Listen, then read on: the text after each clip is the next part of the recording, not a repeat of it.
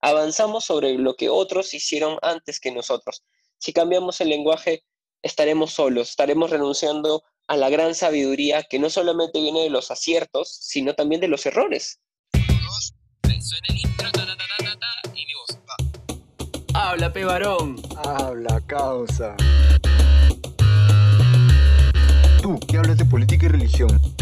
Que la pegan de filósofo también. Cumplí la abuela.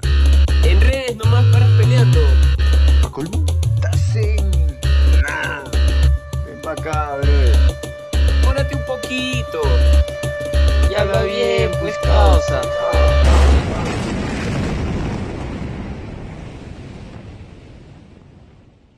Hola, ¿qué tal? Bienvenidos sean todos a nuestro primer episodio de Habla Bien, P, el podcast que se hace desde Perú hasta España. Yo soy Brian y junto con Jairo, en el primer episodio, el día de hoy, compartiremos reflexiones sobre el uso de la palabra en la actualidad y por qué creamos este podcast. ¿Qué tal, Jairo? ¿Cómo amaneció Madrid el día de hoy?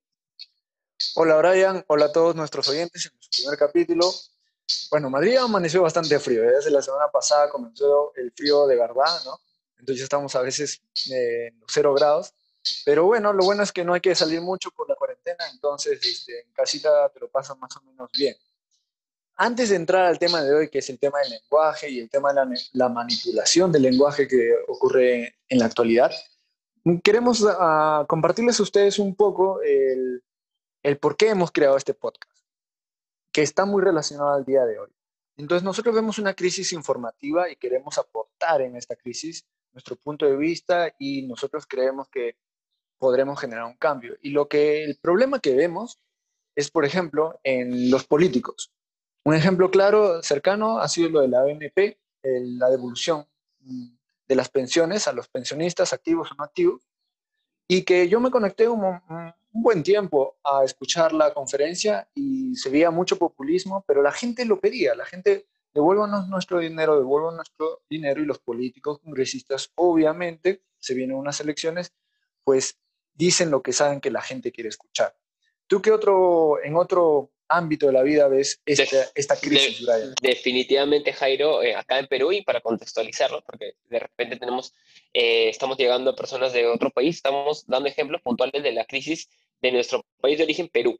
Eh, definitivamente los medios de comunicación. Acá en, en Perú, y como cualquier democracia, tiene que haber un, un cuarto poder, el llamado cuarto poder, que son los medios de comunicación, pero lamentablemente en nuestro país estos medios, a mi juicio, están completamente comprados. Son ya simplemente siguen una agenda porque se ha demostrado, tenemos las evidencias de que el Estado les ha dado en este tiempo de cuarentena más de 150 millones, 170 millones, si no me equivoco, de soles, que no es poco, para que puedan ellos seguir y definitivamente eso ya compra su línea editorial, compra la opinión de sus principales actores, periodistas, eh, presentadores de noticias, y si no hay una, un, buen, un buen cuarto poder que cuestione el gobierno, la democracia simplemente no existe, es una ilusión. Y pasa algo curioso también porque hay un canal, un, medio de comunicación televisiva llamada Willax, que no ha recibido eh, parte de lo que acá popularmente se llama la mermelada, eh, que es este dinero para, que, para comprar tu opinión, y del cual eh, la gente en redes sociales, un porcentaje de las personas, generalmente gente joven, según mi cálculo, eh, empieza a decir que es un medio que desprestigia, que es un medio que tiene periodistas cuya opinión no debe ser escuchada, que no vale la pena. Entonces, ¿de qué estamos hablando si pedimos libertad de expresión, que se garantice nuestras libertades de comunicación y luego salimos a las redes sociales a pedirle a que la gente vaya en una turba enfurecida afuera de la casa de un periodista para que no pueda llegar al set de televisión y hacer su programa? Solo diré sí, eso. Me parece perfecto. O sea, como tú dices, ¿no? Los medios de comunicación son un cuarto poder y el poder tiene que estar descentralizado. Y parte de la descentralización es que los poderes no confabulen, eh, no sean amiguitos para confabular. Entonces, y lo que comentas sobre las redes sociales, que la gente pues comienza a hacer cosas que van en contra de la libertad de expresión, eh, me parece que va muy de la mano en la actualidad, ¿no? Las redes sociales eh, son un, un, gran, una gran herramienta, la cual puede permitir muchas cosas, pero muchas veces hemos visto cómo ha movido a las masas pues de una forma que, que no es sana para una sociedad. ¿no? Hay mucho ruido, mucha basura y la gente muchas veces se exacerba demasiado en las redes sociales, ¿no? a través de compartir historias, leer comentarios o lo que sea. Y, y no debería pasar esas cosas. O sea, si hay un periodista que no es de tu gusto su opinión, está bien debatir, está bien decir, esta persona pues eh, no está con, con, una opinión correcta porque yo, estos son mis argumentos, o decir que esta persona no es honesta, o lo que sea. Eh, todo mientras sea discurso está muy bien, pero muchas veces eh, estamos dejando el discurso de lado y llevando a comportamientos que no son correctos y muchas veces por las redes sociales. Sí, tengo un dato técnico que también es, es importante para entender, sobre todo para acercárselo a personas que no conocen cómo, cómo es que realmente funcionan las redes sociales, porque una cosa también es que tú sepas usar un teléfono, o sea, tengas WhatsApp, tengas Facebook, tengas todo, pero otra cosa es que entiendas cómo funciona la programación, o sea, ya esto es algo técnico y es algo que se llama la burbuja digital. Cuando tú te creas una red social, en cualquiera que sea, o por lo menos las principales, existe un algoritmo detrás que está aprendiendo de todo lo que tú haces. A cada cosa que tú le das like, a cada cosa que tú comentas, que tú compartes, le estás enseñando a una computadora, a una inteligencia artificial, qué es, qué son, cuáles son los temas de los cuales te interesa participar, de los cuales tú te quieres informar. Por ende, vas a entrar en un sesgo que se llama el sesgo de confirmación, ahora ya tecnológico, en donde vas a entrar a tu red social y solamente vas a encontrar opiniones videos, cualquier tipo de contenido, en cualquier formato, que refuerzan lo que tú piensas.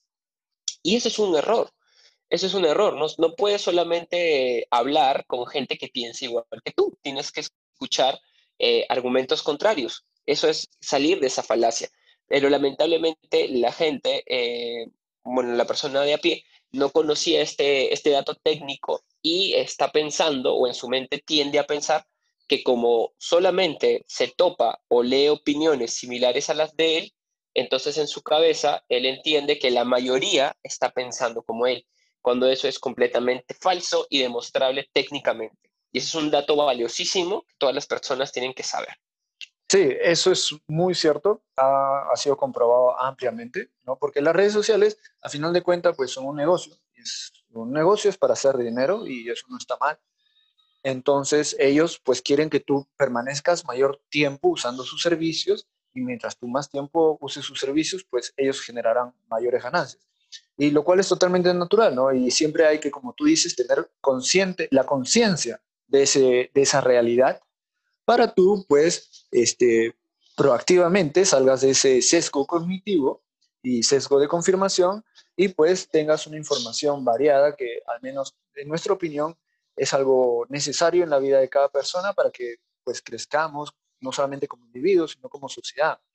A mí me parece que también no solamente el sesgo se da a nivel de redes sociales y este, pues medios de comunicación tradicionales como distintos periódicos o canales de televisión, sino se da desde una edad muy temprana en el sistema educativo. Yo creo que tenemos una parcialización de cómo vemos eh, la realidad actual y la realidad pasada con respecto a, todo en general. Entonces, si tú mm, ves, por ejemplo, vas a distintas universidades, en, las universidades es más obvio, ¿no? Entonces vas a ver que la mayoría de personas opinan de una forma similar, porque muchas veces, sobre todo en los últimos años, si tú, por ejemplo, eh, voy a decir un caso eh, particular mi realidad, de mi experiencia, en ciertos círculos sociales eh, das una opinión, te van a tildar o de machista, o de conservador, o de fanático de la religión, o lo que sea. Y mucha gente no tiene eh, la suficiente tenacidad, o no sé cómo decirlo exactamente, de poder pues decir su opinión y asumir las consecuencias que venga con ello de la mayoría de las personas que pueden estar alrededor tuyo. Y este, esto comienza, creo, desde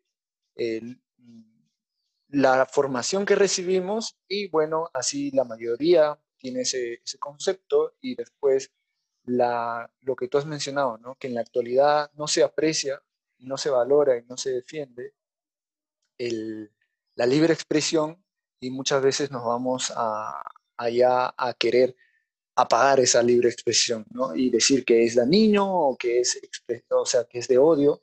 Es un discurso de odio si no piensas como yo. Y se cumple esa frase un poco cliché, pero lamentablemente cierta de que las personas que más exigen la tolerancia son las que menos lo dan.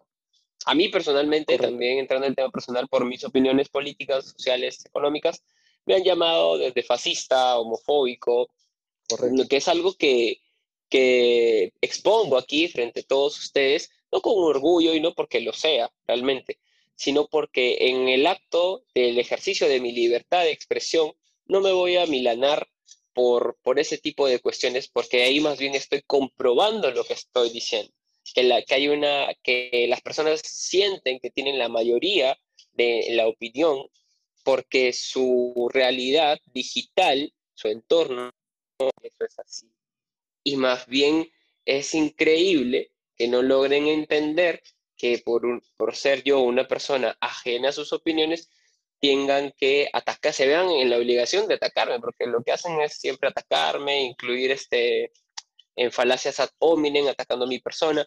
Y al final, para cerrar este, este punto de por qué lo estamos haciendo y por qué creemos que hay una crisis informativa, yo quiero cerrar diciendo que eh, si bien vivimos en la gran idea, en la gran burbuja de que tenemos somos, digamos, el punto máximo de la sociedad con tanta tecnología.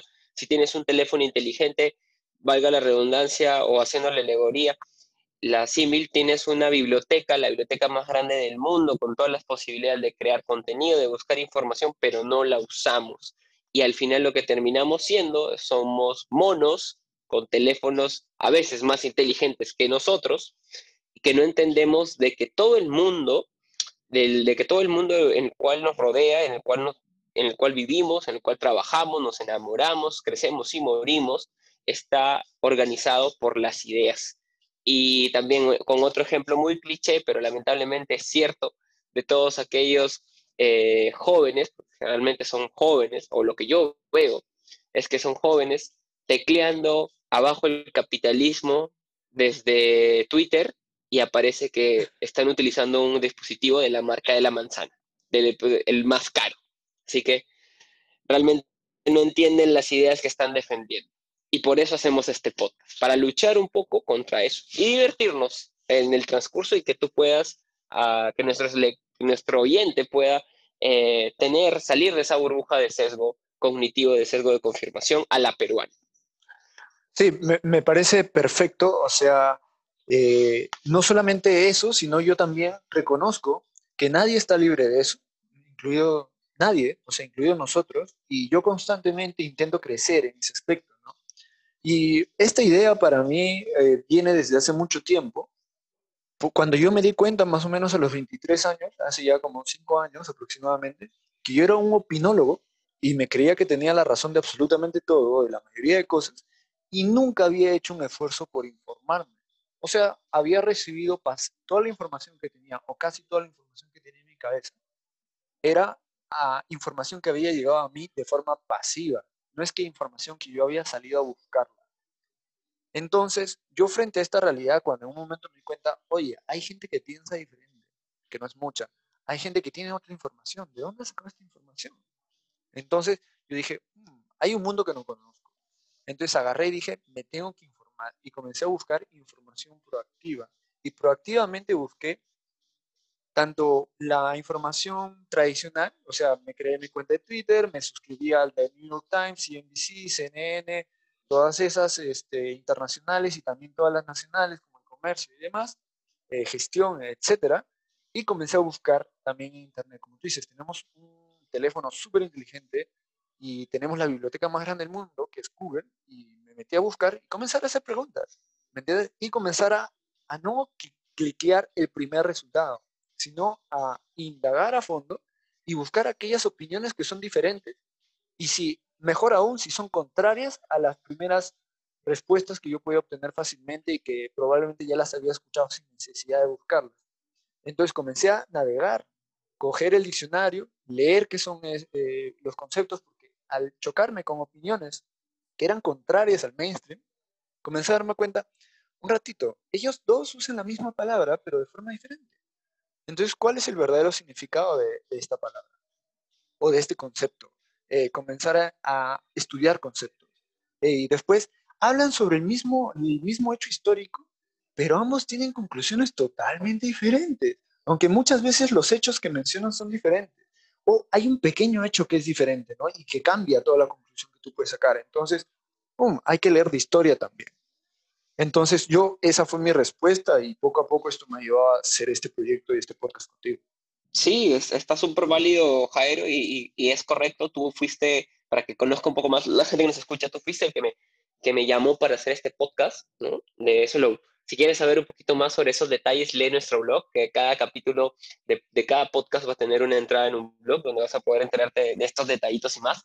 En mi caso, yo soy eh, egresado de una facultad de comunicación, de la carrera de comunicación. En algunos países sé que se conoce como comunicación social o comunicador social. Y a mí me gusta mucho el tema de la publicidad. De hecho, antes yo ingresé a la universidad en 2010 y ya se estaba viviendo toda esta explosión de, de que la comunicación eh, iba a ser más por el ámbito tecnológico. Mi facultad tradicionalmente eh, era una facultad de formación de periodistas. Cuando yo ingresé no quería hacer periodismo, me parecía una de las actividades más estorbosas. Estoy hablando de una opinión de un muchacho de 16 años, por favor, haciendo la, la mea culpa. No quería saber nada con el periodismo, llevé unos cursos de periodismo, me di cuenta que era particularmente una profesión muy sacrificada y dije, no, esto no es para mí, yo quiero hacer este, creatividad publicitaria, yo quiero hacer comerciales de televisión, eso es lo mío. Pero durante esta formación, que sí agradezco fue que la formación de ideas, de conceptos, es la base de toda comunicación. ¿no? Tú no hablas por hablar, no creas por crear, hay una base ideológica, hay una base de todos los avances que han hecho pensadores, cineastas y todo aquel que ha estado antes de ti. Y empecé a respetar más el periodismo y otras eh, opciones de comunicación. Y hoy eh, que sigo dedicándome al marketing, a la creatividad de contenidos ahora en, en, en digital, como por ejemplo es este podcast, eh, me doy cuenta que la situación económica, política, sociopolítica, vamos a decir, de mi país en principal, pero también de, del mundo, el mundo latino el mundo en general, eh, cae, cae está peligrando por, por esta manipulación que hay. Y digo, bueno, yo no soy periodista, pero tengo las herramientas necesarias y la creación de contenido es algo que creo yo, cualquier comunicador social tiene que tomar acción desde su campo. O sea, si tú eres cineasta, eh, utiliza tus conocimientos audiovisuales y muéstranos un poco de tu opinión. Si tú eres un periodista, escribe un poco más o tradúcelo a otros nuevos medios digitales. O como publicista, podríamos eh, intentar desarticular las ideas detrás de las campañas de, de, publicidad más famosas. Por darte un ejemplo, nomás Jairo, que tiene que ver con las ideas y la manipulación del lenguaje, esta última campaña de Calvin Klein, donde un hombre homosexual eh, y transgénero ahora es símbolo de la belleza femenina. Lo dejo ahí porque quizás eh, sea motivo para otro podcast. Lo pueden dejar en, en, los comentarios de nuestro perfil de Instagram, que es nuestro perfil eh, principal para que se contacten con nosotros. Pero voy a, ese hecho. Como comunicador no puedo quedarme eh, pasivo. Si mucho tiempo estuve haciendo comerciales de televisión, estrategias digitales para empresas, eh, hoy sí creo que es necesario que yo tenga una posición más activa y que desde mi profesión les, enseñe los, los secretos a la gente de cómo se hace la opinión pública, la comunicación, las películas, los mensajes en general. Entonces, para resumir todas estas reflexiones, eh, ¿por qué habla bien? ¿Por qué eh, en concreto, qué es la respuesta que entrega Habla Bien? Definitivamente la respuesta concreta es que hemos identificado tú y yo que hay un uso incorrecto del lenguaje, las palabras, sus significados, y esa es, es la raíz de todos los problemas que ya hemos estado mencionando. ¿Por qué ocurre tal cual cosa? ¿Por qué se comunica tal cual cosa? ¿Por qué hay gente pensando en polos tan opuestos? Y es porque hay realmente un mal uso de la lengua, del lenguaje para que nuestros oyentes lo tengan claro, nosotros nos vamos a centrar en tres grandes temas, política, finanzas y cultura. Y nuestra aproximación consistirá en aclarar, los conceptos, las definiciones y hechos para finalmente, en base a ellos, eh, poder nosotros sacar nuestras propias reflexiones y opiniones, para que tú también saques tus propias reflexiones y opiniones y pues eh, compares tal vez con nuestras reflexiones y opiniones y te formes una idea, pero siempre partiendo de los hechos, los conceptos y las definiciones. Entonces, eh, para ya entrar al tema del lenguaje, que es este, nuestro primer episodio, eh, quiero compartirles, por ejemplo, una noticia que tal vez algunos de ustedes tengan conocimiento y otros no. Entonces la voy a súper resumir, la van a poder leer, van a poder encontrar el link en el blog y en la descripción y se las resumo para no leerlas completas. Si ustedes la desean, desean leerla, pueden leerla. Bueno, este año murió una jueza suprema de Estados Unidos. Trump postuló a, a una persona, una mujer, que se llama Amy Coney Barrett. Para poder ponerla en el puesto, para simplificar todo el proceso, tiene que pasar una audiencia con los senadores de Estados Unidos. Entonces, durante esta audiencia se le hace una pregunta sobre su juicio con respecto a cierta ley. No quiero entrar en los detalles de la ley porque eso no es lo importante. Entonces, eh, la ley tiene que ver con respecto a, la comunidad LGTBI, bueno, la verdad no sé ya cuántas letras tiene. Entonces, en lo cual ella responde, eh, y ella indica que nunca ha discriminado a nadie por su preferencia sexual, pero que por falta de detalle no puede contestar la pregunta específica de cómo ella gestionaría esa ley, porque eso es una práctica común en Estados Unidos en las juramentaciones. Los jueces no suelen decir cómo van a, legislar. Entonces, y otra senadora, no la que le hizo la pregunta, luego le dice que el término preferencia sexual es ofensivo y desactualizado.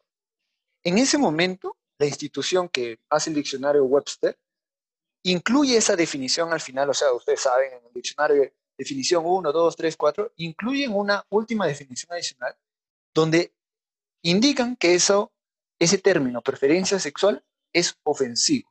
O sea, justamente lo que había hecho la senadora para, para poder darle la razón a la senadora y manipular, justamente como hemos dicho ya, la narrativa. Entonces, acá se puede ver cómo la confabulación de dos entidades, ¿me entiendes? Para poder manipular la narrativa, modificando el lenguaje, modificando las definiciones de los conceptos. Wow, es, wow, Jairo, eso es, es realmente impactante, parece de ciencia ficción. Quiero acercar un concepto también a la gente que nos está escuchando. En marketing, cuando una empresa reacciona rápidamente ante un conflicto social, es algo que ya, ya tiene un nombre que se llama Real Time Marketing, marketing en tiempo real, que es una respuesta concreta, rápida, muchas veces eh, poco producida, pero eso no importa, o sea, no es un gran comercial de televisión, no es una gran campaña, puede ser un tweet, puede ser una imagen, puede ser una foto, incluso hecha de un celular, donde una marca expresa algo concreto sobre algo que está pasando en el momento. Impresionante. Eso se llama real time marketing y es lo más parecido a lo que ha pasado esto, pero esto es completamente manipulación. Y me hace recordar mucho a la obra muy famosa 1984 de George Orwell, que recomiendo que lean, definitivamente si no la han leído, hoy en estos tiempos es, es una novela que si disfrutas la ficción te va a encantar, pero si también estás, este, quieres ingresar al tema del mundo político y de análisis social, te va a atrapar completamente. Y lo que yo veo ahí es, es prácticamente la, el Ministerio de la Verdad y la Policía del Pensamiento en, en plena acción. O sea, cambiar la definición de un diccionario solamente para que calce con la acusación que tú quieres hacer frente a la, a la nueva jueza del Tribunal Supremo de Justicia de Estados Unidos. Increíble. Eso es llanamente La Policía del Pensamiento. Esta novela en 1984 fue escrita ya hace como en la década de los 40, impresionante, y no quiero ser spoiler, pero básicamente es lo mismo. Y hablando también de la manipulación del lenguaje, no puedo evitar mencionar el tema de, del lenguaje inclusivo, Jairo, porque lo que estamos viendo en el ejemplo de la jueza es la manipulación de un diccionario que es, digamos, una, herramienta clave para entender cualquier lengua del mundo, todo el mundo sabe que es un diccionario, también con, el tema del lenguaje inclusivo, por ejemplo, eh, este lenguaje de, las E, cambiar las terminaciones de las, de las palabras por E, por X, ¿no? Impulsado por el movimiento feminista. Y también hace, este año vi una entrevista a Mario Vargas Llosa, creo que una feria la Feria Internacional del Libro en México. Recuerden que todos estos eh, enlaces, estos hechos, los vamos a dejar en, el blog para que ustedes realmente lo puedan constatar, no es algo que nos estemos inventando. Y le preguntan al premio Nobel Mario Vargas Llosa que qué opinaba sobre el lenguaje inclusivo, a lo cual este, este señor, el, este Mario Vargas Llosa, entra a reír a carcajadas. O sea, ni bien escucha la pregunta, se ríe a carcajadas. Y independientemente si te gustan sus novelas o no, es una persona que ha dedicado toda su vida a escribir, ¿quién mejor que un premio Nobel de literatura para explicar por qué eso está mal, por qué le da risa?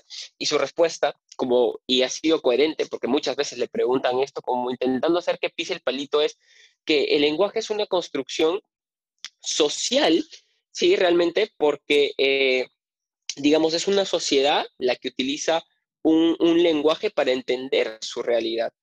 ¿No? Entonces eh, dicen, pero la Real, Lengua, la Real Academia de la Lengua Española no lo puede cambiar. No, no lo puede cambiar, porque la Real Academia de la Lengua Española no crea un idioma, simplemente va recogiendo todos esos usos del idioma en distintos países, pero estos usos del idioma no pueden ser restrictivos, ni mucho menos eh, manipulados por una ideología, porque no estás haciendo, porque digamos que cambiarle, digamos, ya no decir amigos, amigues, no está solucionando realmente un problema de inclusión real que puede ser eh, diferencias en brecha salarial, de acceso a oportunidades de educación. No está haciendo eso.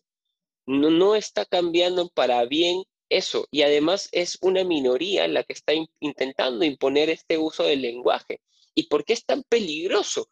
Porque aunque las personas que lo exijan no lo sepan, y por eso es que este primer episodio se llama Habla bien o no les huevadas, es que lo que ellos están pidiendo va completamente en contra de una tradición de miles de años de la lengua española que ha ordenado el mundo, gran parte del mundo que habla español, que ha generado aportes a la ciencia, a la cultura, a la humanidad del ser humano, valga la redundancia, y que no puede ser simplemente ahora cambiado por un movimiento claramente político e ideológico que intenta desfigurar el uso de nuestro lenguaje y que lo podría hacer en tiempo real, como ha pasado con la jueza.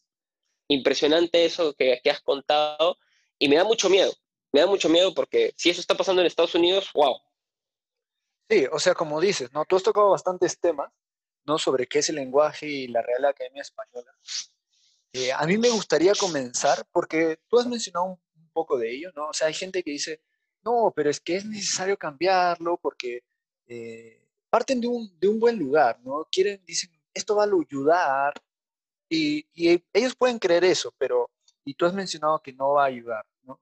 Entonces, antes de llegar a ese punto, porque ese, ese es un punto muy amplio, ¿me entiendes? Eso podría ser justamente motivo de otro podcast relacionado a este, y ya déjenlo en los comentarios, ¿no? Si, comentarios, ¿no? Ampliemos, que lo dejen un capítulo, ajá, un capítulo dedicado a este punto. A, a profundidad podemos eh, eh, retroceder un poquito y, por ejemplo, que, o sea, a mí hay algo que siempre me parece bien curioso. Cuando hablo sobre política o lo que sea, yo siempre le pregunto a, la gente, y es algo que no sueles conversar, por ejemplo, cuando hablas de política, yo los llamo a ustedes a que hagan esta práctica y, les va a muy, les va a ser muy fructífera en su conversación. Por ejemplo, pregúntele a alguien, están hablando de política, ¿para ti qué es el gobierno y cuáles son las funciones entonces, ahorita no estamos hablando de eso, estamos hablando del lenguaje.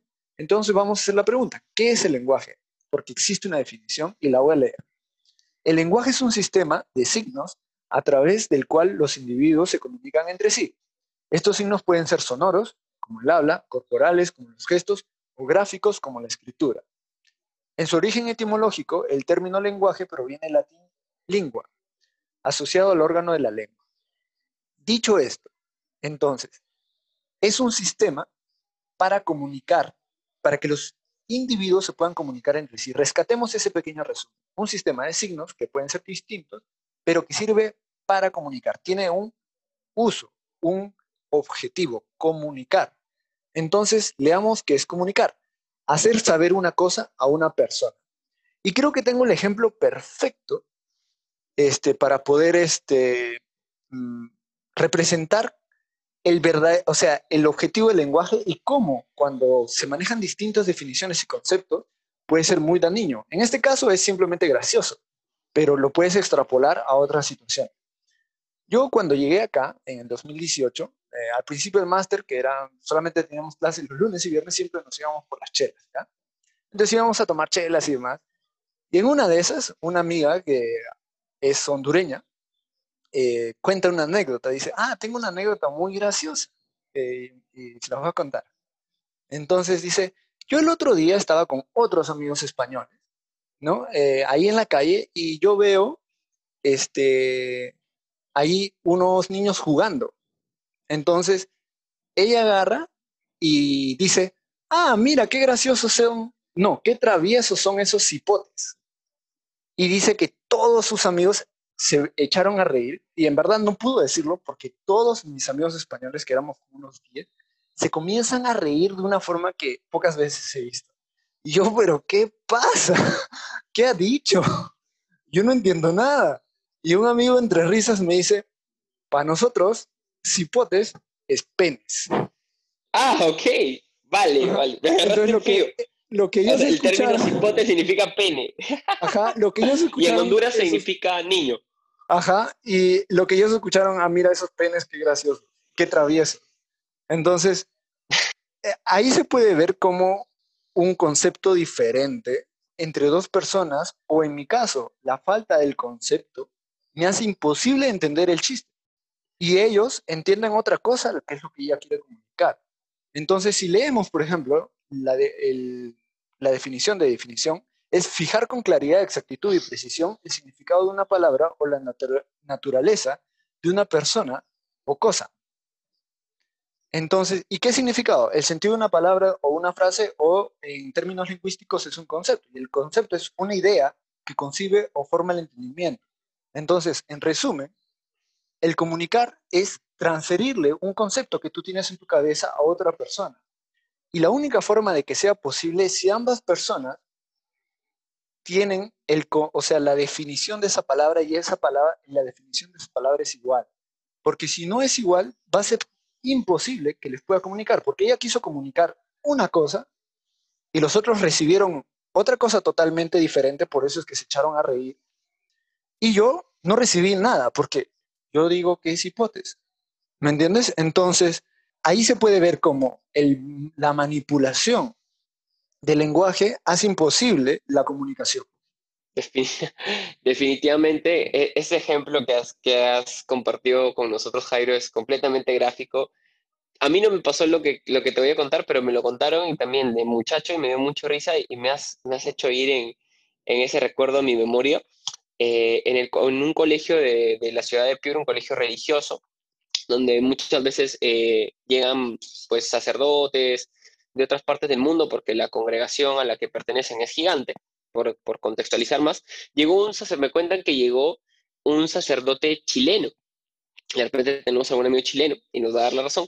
Entonces, eh, en la hora del recreo, este sacerdote chileno empezó a llamar a un niño y le decía, oye, cabro, cabro, ven, cabro, cabrito, ven. Ya, para los peruanos ya, ya entendieron el chiste. Y era Ajá. exactamente lo que dices, ¿no? Para, en- en lo- para los chilenos, nuestros amigos chilenos, la palabra cabro es muchacho, chiquillo, niño. Y bueno, para nosotros es un mundo distinto, ¿no? Entonces nadie te, no creo que vayas por Perú diciendo, oye, cabro, ven, cabro, ven. Pero e- ejemplifica mucho esto. Yo también quiero, quiero dejar también con unos, unos conceptos que, como repetimos, esto da para hablar muchísimo más. Este es nuestro primer episodio realmente para contarles la razón de ser de este podcast. Y aquí vienen unas cositas quizás un poquito más, más profundas. Nos avisan si quieren saber más. Por ejemplo, el tema de las palabras cristal, que fue algo que yo, eh, palabras cristal, palabras diamante, que yo estudié en la universidad sobre el tema de la manipulación del lenguaje. Y yo te pregunto, Jairo, ¿cuántas veces has escuchado en, estos, en las últimas décadas el término amor y libertad como eh, palabras que están impresas en una bandera? Frases como el amor es libre, amor es amor, tengo la libertad de hacer todo. Y son palabras que han sido seleccionadas por su gran amplitud, o sea, no, la palabra tiene una raíz etimológica y, y- y significa algo concreto, así como tú has leído en las definiciones. Significa algo, o sea, gente ya pensó lo que significa una palabra. Pero en el abstracto colectivo, las personas, como no conocen esa raíz etimológica y como no se dan el trabajo de, consultarlo en un diccionario de calidad, lo que tienen es un concepto amplio de la definición de la palabra. ¿Y cuáles resultaron ser las palabras diamantes del español? Y creo también aplicado al inglés, por ejemplo, eh, la palabra amor y la palabra libertad. Se dieron cuenta que estas dos palabritas tenían una gama infinita de posibilidades para poder montarlas en cualquier bandera de cualquier lucha social que quisieran hacer y han sido realmente el caballito de batalla de, muchas luchas sociales, de las cuales no me quiero extender, pero yo también le abro la pregunta a, nuestro oyente, a nuestro seguidor, de que si no ha escuchado esa, esa tan manoseada frase, es que el amor es amor, el amor es libre, por hacer una alusión a un tema del cual podríamos hablar más adelante. Y al final lo que, lo que, en lo que se transforma es simplemente en un eslogan publicitario, o en este caso de propaganda política, que hay detrás que la gente no puede ver. Y eso me lleva también a otro concepto del cual me gustaría expandirme, quizás en otro episodio. Déjalo en los comentarios si quisieras escucharlo, eh, sobre la manipulación del lenguaje, que al final termina siendo una, un acto donde una inteligencia se abusa de, de otra inteligencia, estamos hablando entre personas, inteligencia quizás colectiva o individual, se, se monta sobre otra inteligencia también puede ser colectiva o individual, para dominarla a través de sus palabras, sin ejercer la violencia. Pero al cambiarle las reglas de juego, como fue lo que pasó con la jueza, ¿no? Modificar a tiempo real un término en conveniencia, estamos modificando el lenguaje, vamos a obtener una, una acción, algo concreto, ¿no? Vamos a permitir cosas, vamos a denegar cosas, vamos a coaccionar la voluntad y la libertad de las personas a través del lenguaje. Entonces, y ya para, sin seguir, porque esto da para muchas cosas que podríamos repartir en muchos episodios, es el lenguaje, es el, en este siglo XXI, en este 2020 que se está terminando por fin, eh, las palabras se volvieron las armas más más importantes, ¿no? Se hace referencia a que la pluma es más fuerte que la espada. Y hoy en el siglo XXI, después de haber pasado por guerras mundiales, por la bomba atómica, digamos, eh, para tenerlo bien gráfico, donde la potencia bélica era lo que realmente detonaba una, una guerra, hoy vemos que la manipulación del lenguaje, el no tener estos conceptos básicos, el no prestarle atención a, tu clase de, de, lengua y literatura en el colegio, podría hoy ser la causa de muchos conflictos sociales en el mundo así como la ves. Sí, o sea, a mí lo que lo último que has mencionado me, me trae un concepto, el cual ah, para mí es sumamente importante y es una, para mí, probablemente la principal forma de manipulación del lenguaje es la sobrecarga semántica que se hace en la actualidad.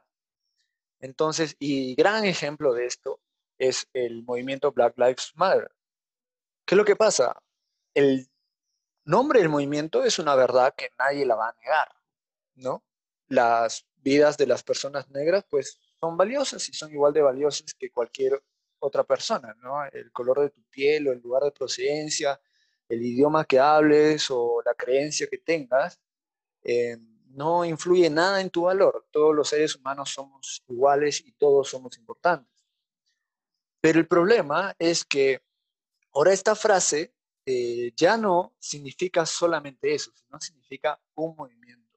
Significan unos actos que ya, ya son históricos de lo que ha pasado de todas las protestas que han habido, algunas pacíficas, otras no tanto y otras para nada pacíficas, ¿no? Y, significan diferentes cosas, ¿no? Y, y no solamente es que, para colmo, no es que tienen un significado constante, sino que lo paran variando. Hay muchos ejemplos. Esto es un tema amplio y se puede entrar a detalle en otro episodio si, si lo desean. Eh, pero cuando te dicen esta palabra es como, oye, Black Lives Matter, y si tú no lo repites, ¿no? porque lo tienes que repetir, si no eres un este, racista, este, eres... Supremacista blanco, supremacista ah, blanco. Eres miembro del del Ku Klux Klan, eres, ajá, racista blanco, no, eres esas cosas y no lo repites, ¿no? Y tú no lo quieres repetir porque el movimiento está ya asociado a otras cosas, no está asociado también a unos actos, que tú necesariamente no puedes, eh, no necesariamente eres partícipe. Entonces, o están mm, asociado a unas ideologías, ¿no? Como el, término, por ejemplo, yo estoy muy de acuerdo, Black Lives Matter, pero yo no estoy eh, de acuerdo y no creo que es una realidad y creo que está bastante probado de que la policía eh, en Estados Unidos pues se enfoca en las personas negras y las oprime y las está cazando. Porque eso es lo que dice el movimiento, que las personas negras, afroamericanas en Estados Unidos son cazadas por la policía y que cualquier persona negra puede salir a la calle y en ese día perder su vida porque un policía decidió matar a una persona negra. Este es el tipo de narrativa que dicen, que hablan los líderes del movimiento de Black Lives Matter en televisión nacional. Entonces, es muy entendible este, que gente no quiera repetir esto porque están sobrecargando un montón de significados, un montón de ideologías, un montón de actos en una frase que, que es muy, muy difícil decir que no a la frase porque si no, tú estás diciendo, no, las, las vidas negras no importan. Ah, ves, eres racista. No, pero yo no lo digo por, porque no creo en la frase, yo creo en la frase. Ah, entonces estás de acuerdo en todas nuestras ideologías, movimientos y acciones y palabras. No, yo no estoy de acuerdo en todos estos movimientos, eh, ideologías y palabras. ah, entonces eres racista. ¿Te das cuenta? Entonces es una contra mí, claro. No, tú, tú sí. La frase es correcta, pero todo lo que ustedes le han puesto encima, añadido, no estoy de acuerdo. Por eso no quiero repetirla. Y entonces Eres racista, tal cual. Y es, es la misma falacia que, que, me atacan. Voy a ver si les dejo, si me animo a dejarles unas capturas de pantalla de mis opiniones en la red social Facebook y de los ataques puntuales que yo recibo, que es justamente lo que tú dices. Eh, eh, igual, yo sí estoy de acuerdo con algunas cosas, pero no estoy de acuerdo con todo lo, lo, lo demás que venga. ¿no? En mi caso particular, y porque este es un podcast y es nuestro podcast, y, la idea es debatirlo, creo que puede ser un tema, con el tema del, de la adopción de parejas igualitarias. Yo estoy en desacuerdo, tengo mis argumentos, pero eso no me convierte eh, en el acto en una persona en una persona homofóbica. No, yo tengo, tengo, y sé que, y me han dicho, no, no es un argumento, sí, no es el mejor argumentazo, pero tengo eh, familiares cercanos homosexuales, tengo muy buenos amigos homosexuales, a los, con los cuales comparto la idea, con los cuales viajo, comparto, disfruto, pero por el, el hecho de estar en, en, desacuerdo en un punto específico de, de, la demanda social política que ellos quieren hacer, no me hace ser ni menos amigo, ni digamos un promotor de la homofobia, del odio a las personas, a las parejas igualitarias, ¿no? Eso, Y es con lo que me, me atacan. Y igual lo mismo con, con, el Black Lives Matter.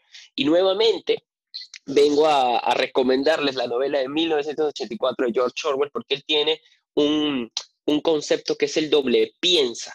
Alerta spoiler simplemente es eh, que tú en tu cabeza puedas tener dos conceptos que son contrarios conviviendo al mismo tiempo. Entonces, como lo que en una frase en, el libro dice, la paz, la guerra es la paz. La guerra es opuesta a la paz, ambos lo entendemos, pero el doble piensa puede coincidir eso en tu cabeza. Entonces, si nuestro cerebro, si nuestras neuronas, nuestro pensamiento es nuestro, nuestra computadora, es el sistema con el que entendemos el mundo, y tú le introduces semejante barbaridad, o sea, dos cosas que, que, no son lógicas, porque, la, porque hay una lógica que tienes que seguir y es algo que eso no, es, no cumple la lógica, eso se llama doble piensa, dándoles unos datos un poquito más sobre teoría de la comunicación, algo importante que tienen que saber, que, si se tienen que quedar con alguna frase de este podcast es lo siguiente, el límite de, tu, de tus palabras es el límite de tu mundo. El límite no solamente de la cantidad de palabras que tú conozcas para utilizar en tu día a día, el, el español tiene miles de palabras, es un idioma muy rico. Eh, no todos tenemos un habla culta, súper culta, como si fuéramos un, un Miguel de Cervantes, un, un, Gabriel García Márquez, o sea, no conocemos muchas de las palabras, pero el límite de las palabras que entendemos y que usamos es el límite de nuestro pensamiento. Y acá también tengo una pequeña cita de la novela que vuelvo a, a, a recomendar y con alerta spoiler, dice, eh, cada año habrá menos palabras y el radio de acción de la conciencia será cada vez más pequeño. O sea, mientras menos palabras conozcamos, mientras menos palabras entendamos, porque tú puedes usar una palabra, como ya antes lo he explicado, libertad y amor, para hacerla, ponerle la bandera que tú quieras, pero mientras menos palabras conozcas, menos palabras realmente comprendas y menos palabras uses, tu conciencia se limita cada vez más. Y esto está eh, probado hasta científicamente, ¿no? Las personas que, que, saben dos idiomas, las personas bilingües que manejan muchos idiomas, tienen incluso más conexiones neuronales que una persona que solamente habla un idioma. Ya no te, ahora ya no, te, no me quiero explayar en eso, porque son datos duros, pero eso es, eso es, es algo que la ciencia ha demostrado y que esta novela tan importante de leer es, en estos días, 1984, nos expone. Incluso hasta te pudieras divertir en la ficción leyéndola. Por eso la recomiendo tanto hoy en día. Sí, me, me, me parece perfecto. Entonces creo que podríamos ir eh, cerrando ya este episodio con alguna de nuestras conclusiones. ¿No? Personalmente, eh, lo que tú dices, ¿no? Cada vez vamos a tener menos palabras, ¿no? Ahora, por ejemplo, quieren redefinir racismo cuando lo que los conceptos que quieren meterlo en verdad corresponden a otras palabras. Entonces, al redefinir racismo y meter todas estas definiciones dentro de racismo, este, pues te estás quedando con palabras fuera de, tu léxico. Nunca lo había pensado de esa manera, en verdad. Entonces es bien curioso, ¿no? Cada vez vamos a tener menos palabras, cada vez vamos a tener menos narrativas. Menos palabras y menos conciencia. Correcto, menos discursos. Unas pocas personas van a dictar, dictar las narrativas que existen mundo en general. Entonces, este, e, es bien problemático, ¿no? Y sobre todo, por ejemplo, este, si, tú, si tú dices algo, una palabra en el día de hoy, ¿no? Y cambian la definición de acá a 10, 20, 30 años, 50 años, y por ejemplo, eras un autor, no sé, Mario Vargas Llosa, digamos, y él escribió algunas palabras, algunos libros, etcétera, etcétera, y las definiciones eran X en esa fecha. Él puede ser leído de acá a 50 años, 100 años, y pueden tergiversar totalmente todas las cosas que han dicho si se manipula el lenguaje, si se redefinen, redefinen las definiciones, y se cambian los conceptos, y su obra puede ser totalmente este, distorsionada. Figurada. Entonces, su, su legado, su legado queda totalmente distorsionado y lo pueden pues tildar de muchas cosas. Y creo que nadie quiere que le hagan eso. Si, y yo creo que sí, la sociedad puede mejorar en muchos aspectos, como dijimos antes, hay gente que quiere solucionar algunos temas y ven que este es el camino o creen que este es el camino. Entonces, yo no niego que la sociedad puede mejorar en muchos aspectos, pero tenemos que tener esas este, herramientas que, como vemos, si las modificamos, la comunicación entre nosotros en, el ahora es imposible, como la anécdota de los hipotes. Entonces, yo, yo quisiera cerrar preguntando a nuestros oyentes, a ti, Brian, si, si cambiamos las definiciones, si son manipulables, y en un momento puede algo significar una cosa y después pues los cambiamos porque creemos que es bueno cambiarlo, entonces yo pregunto, ¿cómo nos comunicamos con nuestro pasado o cómo nos comunicamos con nuestro futuro? Wow, Jairo, qué, qué potente pregunta. ¿Cómo nos comunicamos con el pasado? y el pasado se comunica con el futuro, si cambiamos las definiciones de las palabras? Pues lo, la respuesta que yo voy a dar es que el mundo, el ser humano, el hombre, es un enano sobre los hombros de un gigante. Todas las generaciones, todo este avance, el Internet, el teléfono que tienes, los audífonos inalámbricos con los que te estoy hablando ahora, fueron fruto de avances de las generaciones pasadas, que cada vez más construimos sobre ellas. Si ya no podemos acceder a ese conocimiento, se pierde. Yo pienso que el, hombre, el, el, hombre común, la mujer del día de hoy, entiende o se siente muy, muy sabia, ¿no? Como un ser humano, pues ahora tenemos internet, wifi, no sé cuánto, los carros, los aviones, la medicina, pero si vas a la, donde la gente le dice, oye, ¿tú sabes cómo funciona eso? Probablemente no lo sepan, saben cómo usarlo, pero no saben cómo funciona. Y eso ha sido, eh, han sido siglos de no solamente avances científicos, sino también avances de la comprensión humana, de cómo realmente es que es el ser humano, sus sentimientos, su entendimiento del mundo, del universo, del mismo, de Dios, o sea, ya aquí hablaríamos del renacimiento, etcétera, etcétera, etcétera. Creo que se entiende la idea. Avanzamos sobre lo que otros hicieron antes que nosotros. Si cambiamos el lenguaje, estaremos solos, estaremos renunciando a la gran sabiduría que no solamente viene de los aciertos, sino también de los errores. El ser humano y cada uno es lo que es por los errores del pasado. Si no podemos acceder a esos errores del pasado a través de nuestro lenguaje, primero que nos encerramos cada uno en, en su mundo, porque no puedes, yo no puedo comunicarme contigo si ya empiezas a hablar con lenguaje inclusivo extremo, no te voy a entender, no quiero entenderte, me cierro en, en mí mismo y tú te cierras en ti mismo y vamos a terminar cayendo en el Ministerio de la Verdad y en la Policía del Pensamiento, lea en 1984 por tercera vez, que se los digo, eh, y no, no vamos a progresar. Y al final habrá un, un ente superior, un gobierno superior que nos dirá qué hacer, cómo pensar, qué decir y qué es lo bueno y qué es lo malo. Otra cosa que también has, has dicho súper interesante, Jairo, ya para ir definitivamente cerrando este capítulo, es que nosotros eh, hoy en este capítulo quisimos ex- explicarles el uso del lenguaje entendido como, como la construcción sencilla de, de la lengua, o sea, el idioma, y el lenguaje que utilizamos escribiendo con las manos en un teclado, y también hablando, ¿no? Con, nuestra, con nuestro cuerpo, con nuestra boca y con nuestros gestos. Pero ¿no les parece también que hoy lenguaje podría entenderse como eh, todas las herramientas que tenemos para comunicar? Tenemos el TikTok, tenemos la cámara de nuestros celulares, escribimos correos electrónicos, escribimos tweets, ahora ya no queremos leer, ya no queremos leer libros, queremos que, que alguien nos resuma el libro en un video o queremos escribir nuestras opiniones en un hilo de Twitter en vez de, de en un párrafo. Entonces, eh, entonces yo me cuestiono si realmente cada vez vamos a dejar de escribir la palabra está, eh, o de decirle a alguien está bien, todo ok, y solamente le mandas un emoji de manito de dedo pulgar hacia arriba. Entonces cada vez la comunicación va aumentando y eso que hoy día solamente hemos hablado de, de la lengua y el lenguaje clásico, no hemos tocado eso, estos temas que yo estoy viendo, pero sí o sí, hoy tenemos que aprender a hablar bien. Y hablar y comu- comunicarse ya no es escribir, es todo lo que antes he mencionado. Así que por eso este podcast se llama Habla Bien, pe, para poder ponernos a cuestionar todas estas cosas y lo importante que son. ¿Qué te parece eso, Jairo?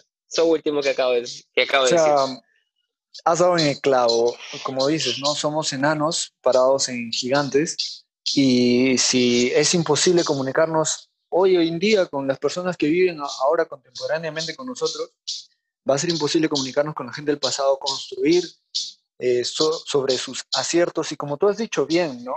Este, poder saber cuáles fueron sus errores y tenerlos claros, claramente identificados y aprender de ellos, ¿no? Mm, Mucho, mucho de la motivación de querer modificar el lenguaje es decir, no, es que mira, se han cometido estos errores en el pasado y eso es bueno. Eso es bueno que estén ahí las definiciones, que, que estén como están, ¿me entiendes? Para que se sepa qué es exactamente lo que se cometió en el pasado y así poder aprender de ello y mm, mantener esos conocimientos, ese aprendizaje, perpetuarlo en nosotros, en la actualidad y hacia el futuro y seguir creciendo. Pero si lo modificas todo, no vamos a poder entender ni los aciertos ni los errores de nuestros pasados. Bueno, hasta aquí con el capítulo de hoy. Pero antes de irnos, unos breves avisos parroquiales. Nuestra red principal es Instagram. Si deseas estar al tanto de todos los estrenos, interactuar con nosotros y más, puedes seguirnos en hablabienp.podcast, en el cual también podrás encontrar nuestras cuentas personales. Además, para aquellos que desean profundizar más, pueden leer el blog del podcast a través de Medium en hablabienp. Todos los links en la descripción. Por último, créditos a nuestro productor musical Samir Vázquez.